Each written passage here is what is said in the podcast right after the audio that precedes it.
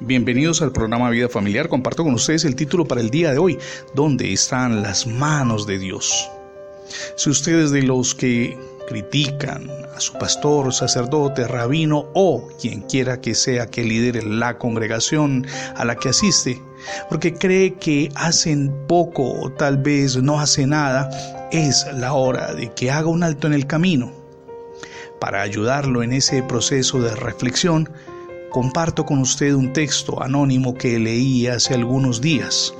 Dice de la siguiente manera, cuando contemplo a la anciana olvidada, cuando su mirada es nostálgica pensando en el hijo que la abandonó, me pregunto dónde están las manos de Dios.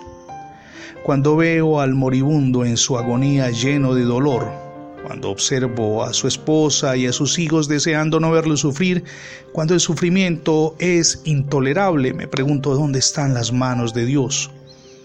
Cuando miro a ese joven antes fuerte y decidido, ahora embrutecido por las drogas y el alcohol, me pregunto, ¿dónde están las manos de Dios?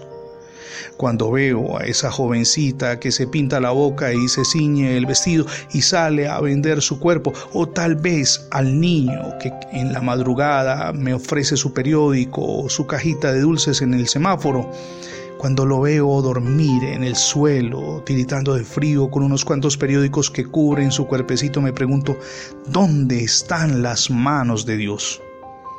y le pregunté a Dios, ¿dónde están tus manos, Señor?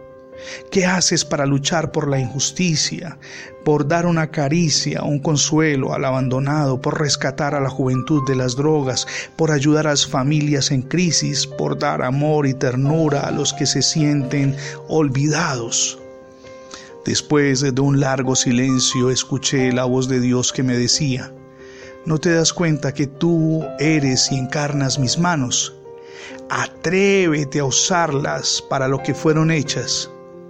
Y comprendí entonces, dice este texto anónimo, que las manos de Dios somos usted y yo, los que tenemos voluntad, los que tenemos el conocimiento y el coraje para luchar por un mundo más humano y justo. Insisto, usted encarna las manos de Dios, mi amigo y mi amiga. El proceso de transformación del mundo entero, comenzando por su familia, en la relación con el cónyuge y con los hijos, inicia cuando usted decide actuar con amor, con tolerancia y con comprensión.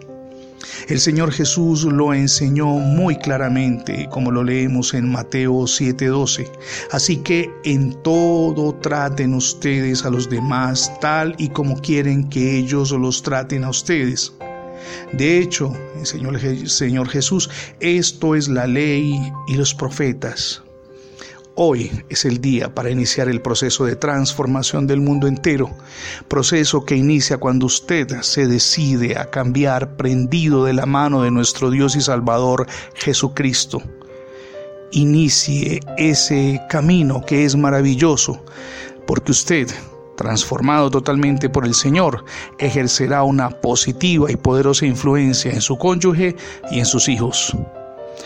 Gracias por escuchar las transmisiones del programa Vida Familiar. Si no ha podido hacerlo, le invitamos para que ingrese la etiqueta numeral Radio Bendiciones. Es muy sencillo, numeral Radio Bendiciones en Internet. De inmediato tendrá acceso a todos nuestros contenidos digitales alojados en numerosas plataformas. Somos Misión Edificando Familias Sólidas y mi nombre es Fernando Alexis Jiménez. Dios les bendiga hoy rica y abundantemente.